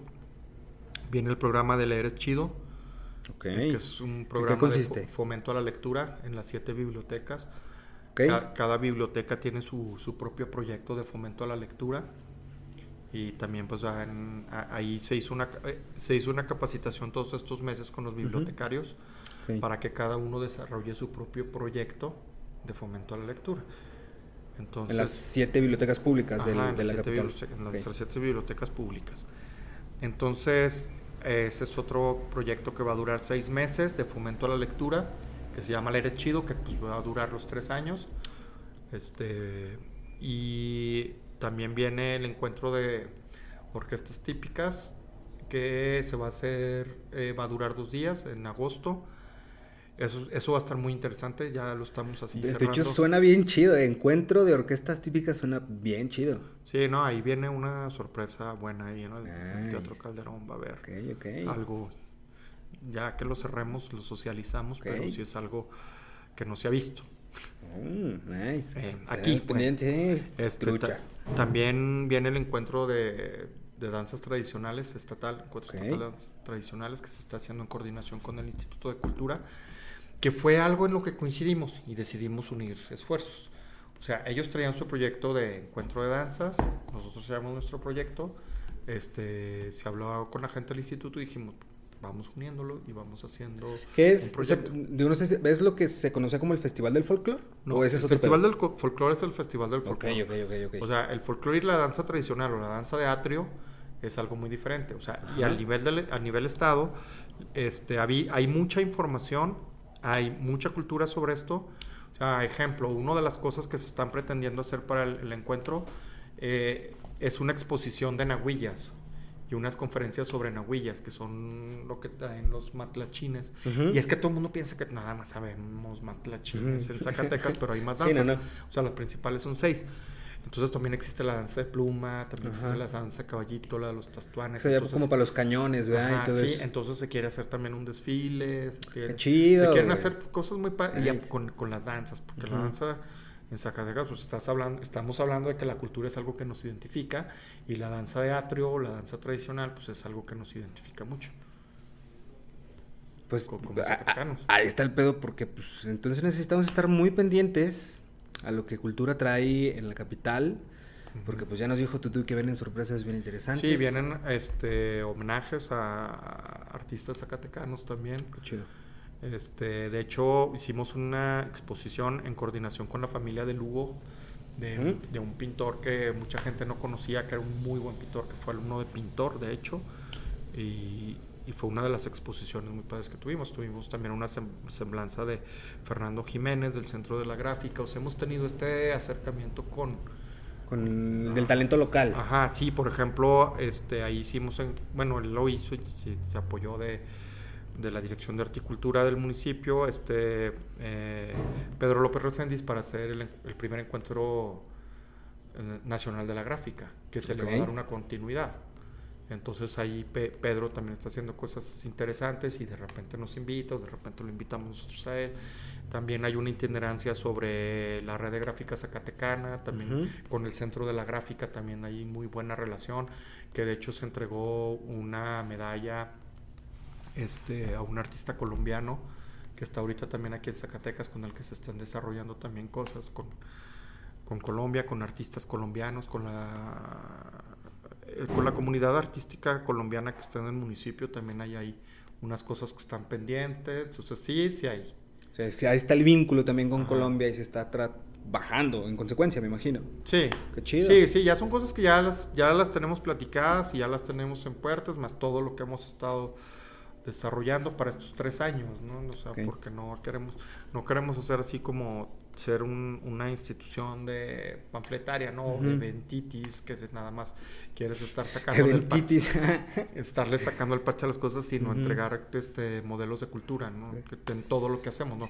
Tanto en bibliotecas, exposiciones, este, la itinerancia, como lo de los proyectos de los barrios, el arte al parque, que es un proyecto que se quiere hacer cada mes en el Parque Enrique Estrada, donde haya expositores.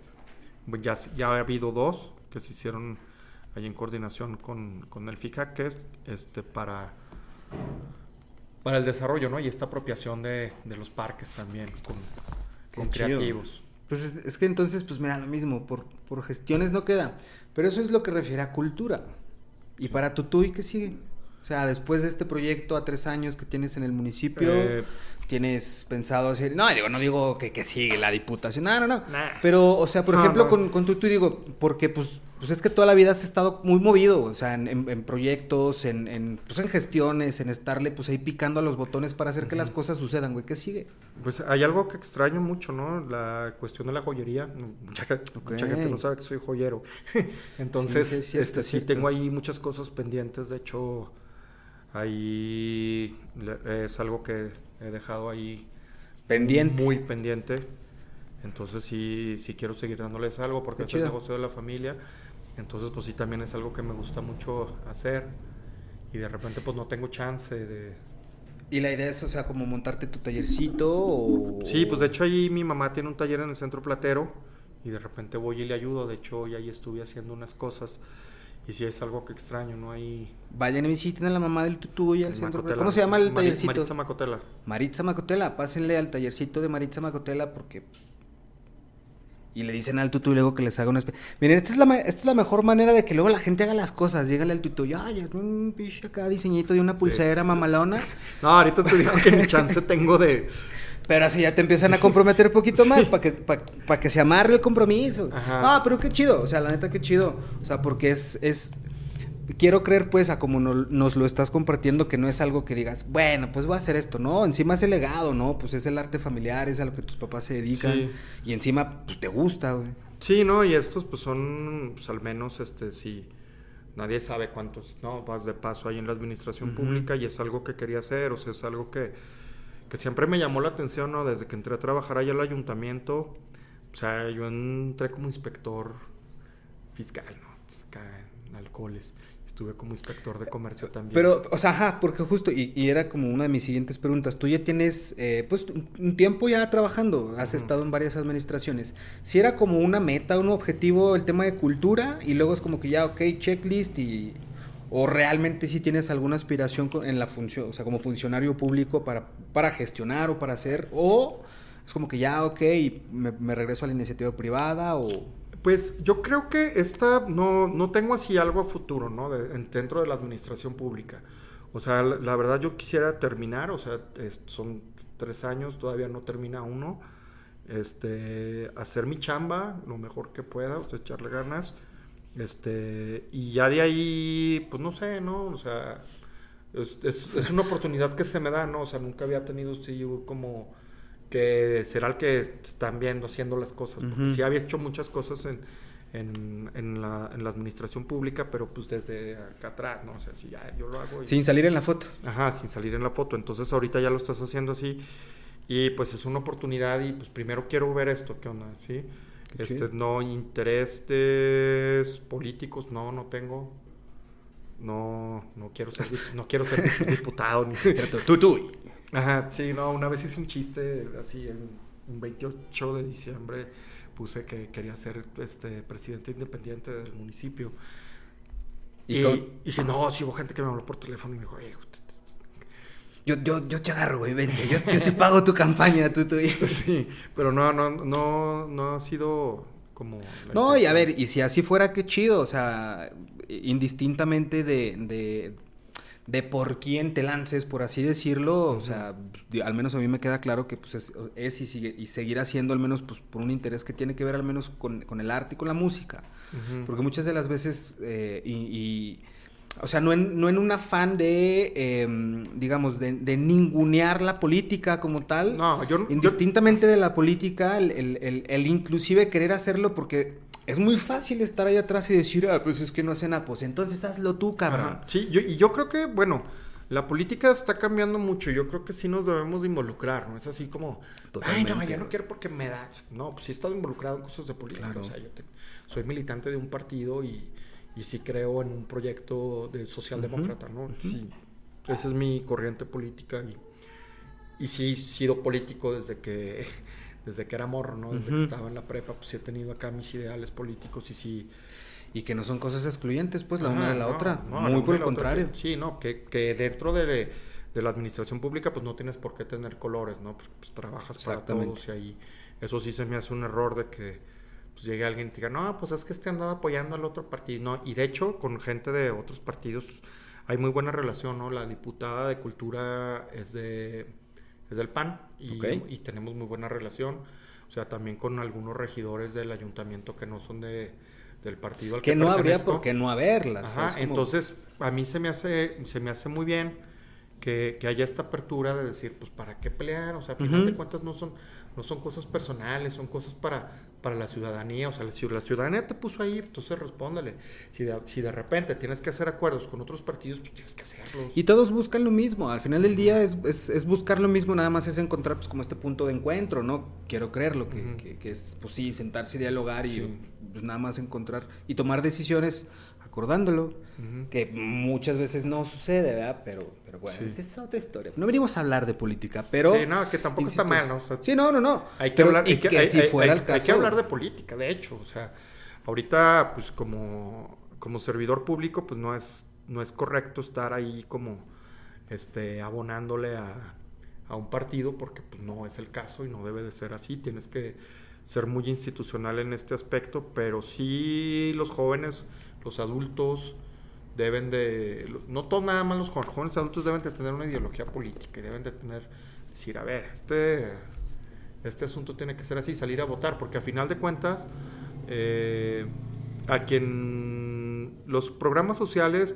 siempre van a existir de alguna forma u otra, a veces menos, a veces más, depende de, de las ideologías políticas o de las administraciones de cada partido, ¿no? Este, y los ricos normalmente siempre van a ser ricos. Y los que menos votan son la clase media y es a quien siempre le afecta, ¿no? O sea, este tipo de, de cambios. Tiene sentido ese pedo. Entonces, sí. es la gente que de repente te dice, ay, no, yo, yo, yo sí fui a la universidad y por eso no voto y por eso no me involucro en cosas de políticos y todo. que siento yo más bien... Hay que involucrarse, hay que...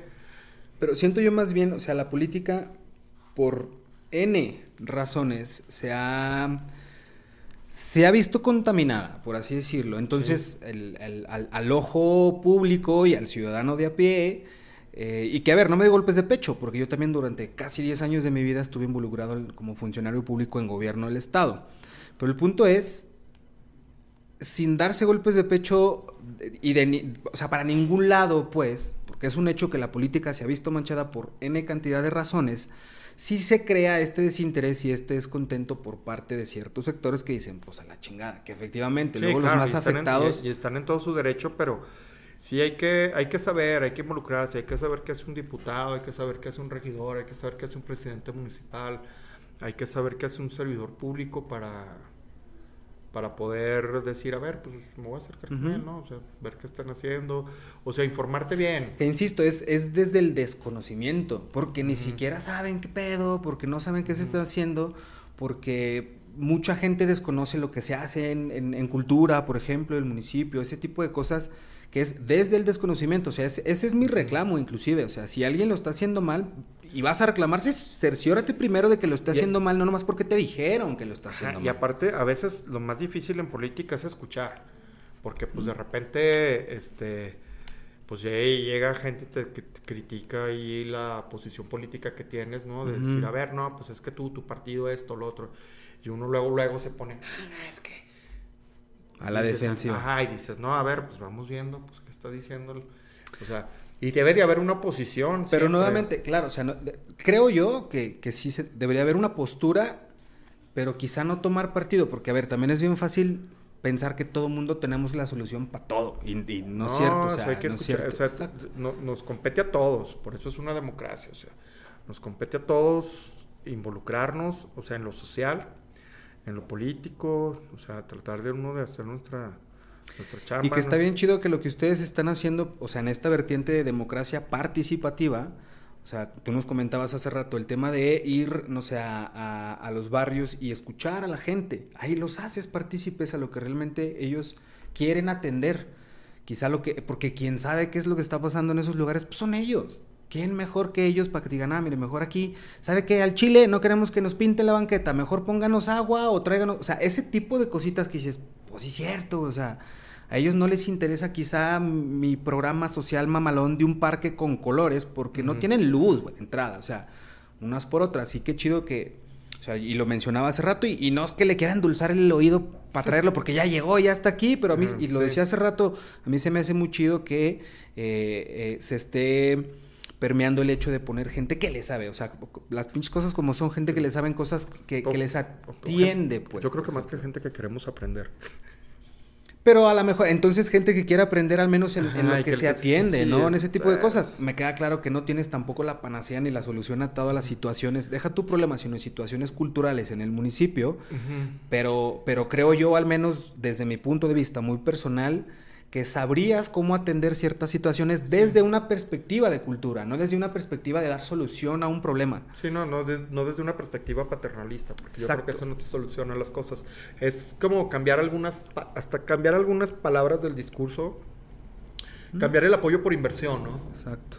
O sea, no, Es que sí ese pedo. El, el cómo nos constituimos con las palabras que usamos le va a cambiar el sentido completamente a las Ajá, cosas. Y ¿eh? por ejemplo, en, el, en la cuestión de, de fomento a la lectura, eh, nosotros tenemos un acervo que vamos a compartir, no vamos a regalar, vamos a compartir. La lectura no se regala porque es algo, es compartir, o sea, vas a compartir algo que es tuyo, que algo que tú aprecias. Y cuando estuvimos escogiendo los libros, los estuvimos cogiendo, escogiendo Darío Andrade y yo, que es el, eh, él está ahí en el laboratorio de proyectos. Saludos. Entonces, cuando estuvimos haciendo esta curaduría de libros que vamos a compartir ahora para lo del proyecto, Qué los estabas viendo y es, por ejemplo, uno O sea, de- hubo de unas- Natal- Natalia Toledo. sí, Una selección, o sea, va- Sí. va, a haber, va a haber cremita ahí sí, no, interesante. o sea, nos Huevo, qué escogimos chido. entre un chorro de libros. Entonces, por ejemplo, está uno ahí muy interesante de, de Natalia Toledo, que ahorita es la directora del Instituto de Lenguas Indígenas y es hija de Francisco Toledo. Entonces, hay un libro que está de poemas que están en zapoteca y en español. Y, y está ilustrado por Francisco Toledo.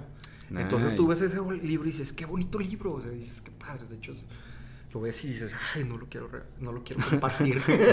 Aquí se queda esta aquí se queda, aquí se queda, ¿no? Entonces está eh, Paima Drácula, está, que está ilustrado por, por Elguera, entonces Ajá. ahí ves así libros que dices, ah, qué padre, ¿no? O sea, es, es- es- es- la, la, la, mu- la mujer más mala del mundo. que ¿Cuál fue el último libro que te voló la cabeza, güey? Así que dijiste, lo acabaste y dijiste, fuck. Mm, el último. O, o el que más tengas, el que se te venga a la mente, güey. O uno que te haya volado la cabeza. No, hay muchos. Por ejemplo, El Señor de las Moscas. Ok. Nice. Sí, sí, me, me la, la metamorfosis de Kafka también. Ok. Eh, Un libro que... la- O sea, porque aparte son libros difíciles de digerir, ¿eh? Ah. O sea, son, son como pesaditos, ¿no? Yo leí... Es que cuando fue, estaba en la prepa, El Señor de las Sí. Moscas, hace Sí. 20 años. sí, no, sí, son de mis. Y son libros que yo decía, a ver, y luego me regresaba poquito porque no entendí. Bueno, en fin, pero. Sí. Este, sí, también La náusea de Jean-Paul Sartre. es- es- Ah, esa no la saco. sí, sí. Hay uno de, de, de- de- de Sartre que también me gustó mucho, que es un libro sobre una conferencia que tuvo del de, El existencialismo es humanismo. Son como 60 El, páginas. el existencialismo es humanismo. Ajá, de, Jean-Paul Sartre. Entonces es un librito como de 60. No me acuerdo cuántas, 60 y tantas. Un libro de bolsillo que te lo echas en una sentadita. No. ¿O no? Como- ok. A ver, déjame regreso porque como que no estoy entendiendo. Sí, sí, sí. Y habla sobre esto que estabas diciendo de que uno hace con lo que, hace lo que haces Hace lo- con lo que tienes. Ajá. O sea, ajá, y pues, él, por ejemplo, pues él dice, Jean Paul Sartre dice que uh, uno hace, uno es lo que haces con lo que hacen de ti. Y habla sobre el ser en sí y ser para sí. O sea, es, es este pedo como que tú no eres lo que tú crees que eres, sino lo que ellos creen de mí porque quienes me validan son ellos, ¿no? ¿O no va por ahí el pedo? Es que luego se ponen bien, Sí, se bien pone- densos. Sí, pero sí, también es así como que también ese, es- ese tipo de, de, de lecturas o ese tipo de cosas no es así como eh, que lo hago para estar platicando, es como cosas personales y yo lo entiendo. Sí, sí, Porque sí. a veces te equivocas, ¿no? Es como una vez me dijo alguien, me, me dijo, no te voy a contestar lo que me estás preguntando porque es una responsabilidad y tú lo vas a entender mal y lo vas a ir a Hmm. decir mal a la de gente. Entonces, por eso hay cosas que mejor te digo, nah, mejor me callo porque no, no es así como... Sí, a lo mejor es, es- o sea, tú traes una idea muy tuya, pero Ajá, sobre esas, sobre esas Sí, cosas. dice Rafael Lechowski que procures que tus palabras sean mejores que el silencio, güey. Y si no tienes nada bueno que decir, pues Ajá, mejor entonces- callado. Ah, entonces, pues sí, como dices, entonces, pues esto sí, son de repente hay cosas complejas. Que de hecho, de repente, ahí también para la jornada escribí algunas cosas igual sobre Kafka o Dostoyevsky. Y Ok, ok. ¿Escribiste para la jornada? Eh, era opinión. Ok, Ahí- qué chido. Con el Ray, creo que fueron como unas 20 colaboraciones. Nice. Sobre, Saludos al Ray. sobre- Ajá, Chuck Palahniuk. Ok, eh, ok. Sobre Chido. George, George Orwell. ¿Te gusta escribir entonces también? Mm, De repente, sí, escribo cosas. Qué chido. Digo, es que es muy rica. la- Bueno, a mí me gusta escribir, pues yo sí lo... En la escritura yo sí encuentro como una terapia muy chida también. Sí, sí, yo una, también una vez escribí un cuento del 14 de febrero. Bueno, yo más amateur, ¿eh? así de que en mi Ajá. Sí, libreta. no, lo- lo nada, lo mío es, lo mío es completamente amateur, no sé en qué momento el Ray dijo, Un- "No, una Simón". vez empecé, hace dos años empecé el proyecto de escribir un libro y, y estaba trabajando con una editora y estábamos ahí, digo, al último se cayó el proyecto y lo dejé parado. Y en su momento estaba bien volado yo y no, así me Sí, ponía unos cagues la editora y no Sí, no, yo, yo también ahí tengo una novela Pero- que quiero terminar y... y nomás no. entonces- No, pues de hecho no Es he tenido que- tiempo, pero sí, sí tengo allí... Ya, o sea, ya la tengo así como estructurada, nada más la tengo que, que escribir, se llama Black Dog. Black Dog, nice. Ujú. Sí, Bueno, yo no sé cómo se iba a llamar el mío, pero Black Dog suena chido, o sea, Sí, es, es como... un, es un- es un morro que le pone, le dicen Black Dog en la escuela porque su papá era fanático de Led Zeppelin. Y Ok. trae una playera que dice Black Dog, entonces al vato le ponen el Black el Dog. Black Dog. Ajá. Está bien chido el storytelling, güey, a huevo. Está muy nice. Sí, entonces pues ya este, este, este vato ya se va desarrollando así en la vida. Este, y va contando su, su historia de cómo es crecer en el centro histórico de Zacatecas. Esa es la historia del vato. Black Dog. Qué chido, güey. O sea, no veía venir eso por ningún lado, güey. O sea, yo pensé que era de un perro negro que a lo mejor por ahí, pero, Pero sí, sí está tiene- bien interesante. Sí, sí tiene que ver con, el- con la idea del perro callejero, ¿no? Y la filosofía de ser un perro callejero. Ok. O sea, sí, tiene, sí es un hilo conductor, ¿no? Ajá. Los perros. De Nice. cierta manera. Y sobre todo el... O sea, sí lleva como ese nexo causal Ajá. del storytelling con el vato que crece en Zacatecas como perro callejero. Ajá. ¿no? Sí, y aparte el hecho de que... O sea, a mí algo que me ha interesado toda la vida es así como mi... Mi fascinación a veces platicar con vagos, o sea, es así como gente que vive en la calle, es, es como... Las historias que tiene, ¿no? Sí, Honestamente nunca lo he hecho, o sea, pero va a estar bien chido, güey. Sí, no. ¿Qué más te cuenta un vago, güey? Pues cosas muy, interesantes. Sobre Me vida. imagino, güey. Sí. Lo que no han de ver esos cabrones, lo que- Vaya, porque uno pues quizá habla desde el privilegio, ¿no? Evidentemente, o sea, Sí. bueno, quizá no.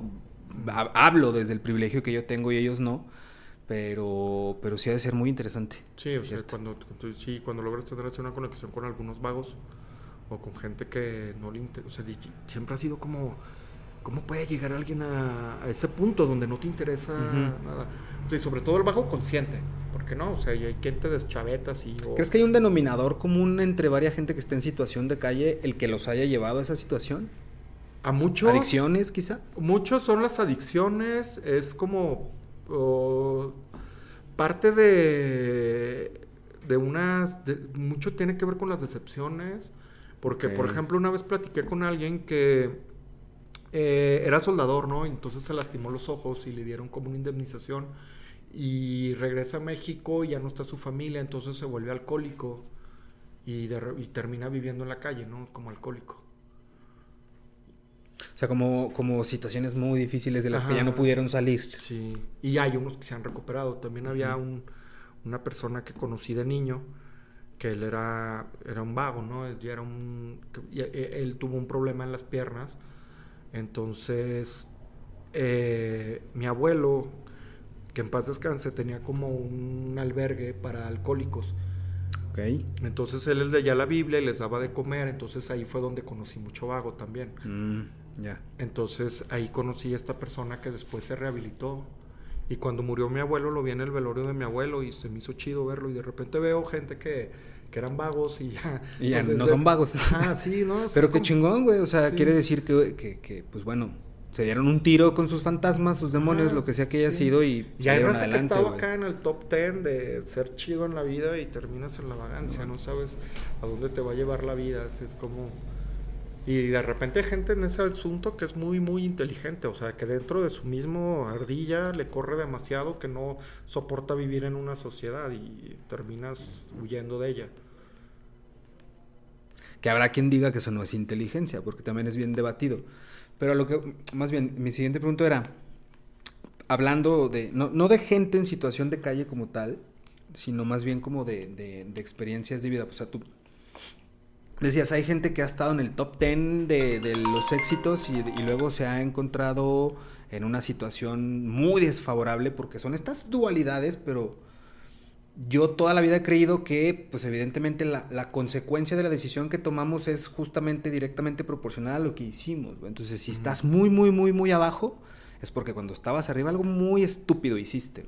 Pero demasiado estúpido, porque si ya estuviste acá, ¿qué tuviste que haber hecho para estar donde estás, sabes? Sí, no, y a veces es un descuido, ¿no? Un tropezón, o sea, no tiene... o sea, está... Pero eso- esos cosas- tropezones que causan es como el, el- el libro. Yo soy pésimo para los, para los autores, pero me gusta mucho este libro que se llama El japonés que estrelló el tren para ganar tiempo. Es de un español, la neta no me acuerdo, Edgar algo. Pero está muy interesante porque habla justamente de las ineptitudes de las aptitudes. Y te pone varios ejemplos. O sea, el- este libro trata de un japonés que era conductor de un, de, de un tren bala, que los japoneses tienen todo cuadrado perfecto. Y sucedió algo que el japonés quiso ganar tiempo y terminó matando a más de 200 personas porque estrelló el tren. Entonces, ese tipo de ineptitudes, paradójicamente, no las comete alguien que no sabe. Por ejemplo, cuando alguien es novato en algo, y si tienes que hacer un checklist de 70 pasos, lo haces, güey. Cuando eres muy experto en algo, dices, ah, no hay pedo si no hago esto, porque yo sé qué hacer. Wrong. Porque justamente por eso pasan los accidentes, porque Sí. tu aptitud te hizo ser un estúpido. Sí, y no, cometiste los errores. Entonces son, son cositas así. ¿Por qué estamos hablando de estúpido? Estamos hablando de, de las. Oye, Tutu, y pues ya para cerrar el programa, está bien buena la plática, güey, pero, pero ya me están diciendo aquí los productores que se nos va a acabar hasta la pila de la cámara. Para ir cerrando un poquito, ya nos compartes que sigue de cultura, ya nos compartiste un poquito que sigue de ti, pero nosotros siempre le hacemos esta pregunta a todas las personas que se sientan en ese banquillo. Es una pregunta muy simple, güey, pero, pero también está muy interesante. Y la pregunta es muy sencilla. ¿Cuándo fue la última vez que lloraste de felicidad? A ver si nos quedamos sin imagen ya. Sí, allá. ¿Cuándo fue la última vez que lloré de felicidad? Ajá.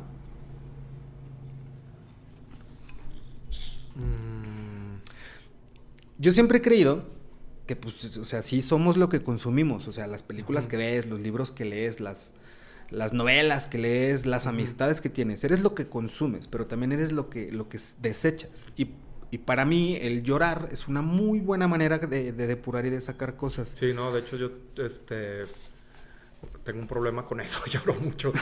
No, y qué que chido, es que- No, y qué chido. A lo que De voy hecho, es justo fue- eso. Sí, fue porque- por algo. se Te voy a platicar. No, no Claro. recuerdo con la última vez que lloré de felicidad, pero sí te voy a platicar por qué ese, tengo ese switch descompuesto. Entonces, eh, Pero será un, un- switch descompuesto o, O o este o- trigger switch que, que- que activa. Yo antes era una persona que neta todo el mundo me catalogaba de alguien así muy frío, o sea, era así como Muy hermético. Ajá, muy... sí, sí, no pasa nada. Y una vez, pues, con, este, me pasó un asunto con un maracame, este, en una bendición en el Cerro del Quemado. Ok. Entonces ahí me dijo Santos de la Torre, que es un artista wixárika, que es muy amigo. Esto es todo un proceso, es una historia muy larga. bueno, total que terminé haciendo una ceremonia con, con Wirras en el Cerro del Quemado, Ok. en Real de 14.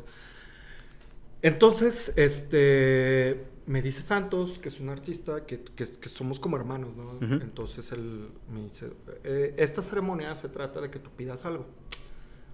Entonces, pues yo cuando pedí, pedí resolver algo y pues si te dan un peyotito, ¿no? O sea, Sí, pa- me lo del marcame, ¿no? Intencionaste como la ceremonia, ¿no? De, sí, después de eso, me acuerdo que lloré como dos horas, así. Como dos horas, así, lo que no había llorado en toda mi perra vida y así fue, pero... Y es que aparte, yo era así como una retrospectiva de que me di cuenta de un chorro de cosas que pasaron en mi vida que fueron mi culpa. Y otras cosas que dije, no fue mi culpa. Entonces empecé a hilar una cosa con otra y fue así como una O sea, conexión. hubo cosas que te empezaron a hacer Ajá, sentido. Ajá, pero sí fue como algo muy ambiguo, porque sí era como de felicidad, pero como de que solté un chorro de cosas que tenía ahí. No estoy incitando a las personas que coman peyote, porque eso es. Yo quiero ser muy claro con eso. Eso es algo muy de ceremonia, si Ujú. tienes que hacerlo. De manera muy responsable. Ajá, muy responsable. Y, y- y eso fue algo que compartieron ellos conmigo. No es así que yo vaya y al, de acá de, de hippie a, ir al desierto a yo andar haciendo estas cosas solo. No es recomendable. Eh, no lo hagan, chavos. Entonces, este, para mí sí fue una experiencia así que, que me hizo llorar tanto y al final fue como algo que me limpió de... O sea, es la- y, y- y descubrí un, un poema de los, de los Wixárikas, de los huicholes, que dice que hay que respetar las lágrimas de los demás porque son sagradas. O sea, las lágrimas son sagradas para quien las llora. Las está manifestando, ¿no? Ajá, para quien las manifiesta. Entonces, sí, eso sí. Ay, qué buena pregunta. bueno, no Qué te la chido, respondí güey. como querías. No, no, no, pero es que es justo eso. O sea, es, es no, no es necesariamente responder eso, sino el. O sea, no el acto per se de llorar, porque, o sea, el acto per se de llorar físicamente tiene una función que es para Ajá. humectar nuestros ojos. Sí. O sea, eso es lagrimar, pero el Ajá. llorar, o sea, el- con, con este. am, o, sea, con, o sea, con este. eh, como sentimiento, con este. O sea, porque se siente, ¿no? Nada más. O sea, físicamente yo creo que es. O sea, es la manifestación de llorar es escurrir agua. Ajá, Por y- los lagrimales que tenemos. Pero es. emocionalmente Es... descansas, güey. O sea, Sí, no, y descanso ah, mucho, como que me echo así, como muy paciente con eso. Y, y aparte, no sé, de repente me pasa como con lo que estaba con. Hablo de mi papá y es como automático. Pero, pues también es algo que me ha hecho así como de librarme de muchas cosas, Ujú. ¿sabes? Porque mira. Pero sí de repente es No así recuerdo- como molesto, sí estoy como el, ¿sabes como quién? ¿Viste la película del diablo con el diablo? Sí. Cuando el vato se hace muy sensible. Ajá, de que llora con el trasero. A veces es- That's me. ok, qué bueno que aquí no se ve bien la ventana. Porque... Sí, doctor. Pero, pero es que está chido, mira, y inclusive, honestamente, güey, te sigo mucho porque yo también durante mucho tiempo fui una persona muy hermética, güey. Yo también hice una ceremonia con peyote y luego encontré cosas muy interesantes ahí que tampoco recomiendo para nada. Esa, ese, ese pedo no es recreativo, ojo, esta madre no es recreativa. Pero después conocí la ayahuasca, por ejemplo, y también hice una ceremonia de ayahuasca y, y- y estuvo muy chido porque conecté bien chido con mi espiritualidad. Encontré respuestas, honestamente, güey, encontré respuestas que yo las había buscado durante mucho tiempo. Y que cuando me cayeron ciertos 20 dije, güey, claro, güey, es que como soy pendejo. O sea, ¿sabes? Ese tipo de cositas que dices, güey, chingado. Pero bueno, ya lo, ya lo sabes, ¿no? Ahora es lo mismo que es, ya lo sabes, güey, es lo que tienes. ¿Qué vas a hacer con eso que sabes? Es información al final del día. ¿Qué Pero vas a hacer ¿qué con esa información, güey? Entonces, creo que sí te sigo mucho porque justo yo también me di cuenta, yo antes no lloraba, güey. Ah, O no me permitía hacerlo, güey. O sea, era de que, no, porra, la- y tragaba saliva y te... y- pero ese Ah. pedo se acumulaba, se acumulaba. Al menos conmigo tronó, güey. Y cuando tronó hizo un cagadero y tronó de la manera más fea y caí en una pinche depresión horrible. Y me di cuenta de muchas cosas. El punto es que, al menos yo hice un trato conmigo mismo y el trato era, no me voy a volver a hacer, en mi vida, no me vuelvo no, no voy a volver a hacerme pendejo con lo que siento. Sea lo que sea, güey. Si quiero llorar, o sea, evidentemente con la debida prudencia que se tiene, no me voy a poner a llorar en donde sea y cuando sea, pero si quiero llorar realmente me lo voy a permitir, güey. Si quiero reír, me voy a reír. Si estoy emputado, si estoy enojado, voy a manifestar que estoy molesto por esto, no, por lo que sea, porque muchas veces inclusive las cosas siguen sucediendo, sea lo que sea, pero porque nadie lo dice, güey, o porque nadie lo manifiesta. Entonces dije, no me vuelvo a hacer pendejo de eso, porque justo hubo muchas cosas que yo identifiqué que dije, son mi culpa, pero por no haber dicho nada, o por no haber hecho Porque nada, o porque me quedé callado, o porque me dejo, así de sencillo. No, ¿no? y ahí te das cuenta que dices, Yo sí me di cuenta de muchas cosas. Ah, a veces le echas la culpa a las personas y dices, nah, pues es que pues, sea, cierta persona me hizo esto. Ah, Te dejaste. Exacto, es como que nada, nada, nada, no cierto, güey. Porque para que suceda, pues tú lo tuviste que haber permitido, güey, de entrada. Entonces, pero bueno, ya es un, es un factor más de cómo se dieron las cosas, etcétera. Pero, pero qué chido, o sea, si es este pedo de, de, de pues, pues más bien de, de no engañarse a uno mismo, porque yo, pues yo creo que podemos engañar a todos, pero tú solo no te puedes engañar, güey. Tú No. puedes decir a todo el mundo que estás bien chido, güey, pero en la noche, cuando estás en tu cama, esas pinches ideas toman más fuerza, güey. Sí, Realmente es está chido, entonces... Pues como digo, ¿no? Cuando te mueres, debe ser- te debería de dar más miedo decir que te vas a enfrentar a ti mismo que al diablo, ¿no? Porque justo es lo que más miedo nos da, güey. Echarse un clavado ahí adentro y ver el cagadero que tenemos, da miedo, güey. Da mucho. Y se ocupan unos tanates para hacerlo, ¿eh? Porque cuando te enfrentas al diablo, pues es algo que no conoces. Pero paradójicamente, tus fantasmas, tú los creaste, güey. Son tuyos y sabes que no se van a ir. O sea, es este pedo de que pensamos que los tenemos que eliminar cuando yo creo que lo que tenemos que hacer es aprender a vivir con ellos, porque ahí están. O sea, de entrada tú los hiciste, tú los creaste. Sí, y así sí. no van a desaparecer tampoco, No, ¿no? no, ya es un proceso de cada quien interno. Pero qué chido, güey. O sea, qué chido que si eres una persona que se permite entrar o estar al menos en contacto con sus emociones de esa manera, güey. Qué Sí, chido. Es como, el- como Elliot. Tú, tú, y algo más que nos quieras compartir. ¿Dónde te podemos seguir en redes, güey? Para que conozcan tu trabajo, para que sepan qué rollo con el tutú y quien quiera entrar en contacto contigo. Alguito, ¿dónde podemos en? Instagram tengo, sí, Ok. Tutu y Luna. Todas mis redes son Tutu y Luna. Pues ahí está, Tutú Luna. Igual aquí abajo también les vamos a poner Ah, Sí, no, este, los ahorita, no, links y las ahorita redes. no tengo Twitter porque me lo hackearon. Entonces, Chis, gente. El Sí. otro día a mí también me llegó un mensaje de que se querían meter a mi Facebook, pero como tengo el de dos pasos, mm, pues se la pela, vea, no pueden entrar, pero sí me llegó dos veces el mensaje de utiliza este código para entrar a tu cuenta. Y yo, hijas de su puta ¿quién quiere? ¿Para qué? Ni tengo nada. ¿Cuál es el Pero- problema? No, sí, en, y en, en Facebook también estoy como tú y Luna y ahí pues comparto las cosas de la chamba, ¿no? De Ok. cultura.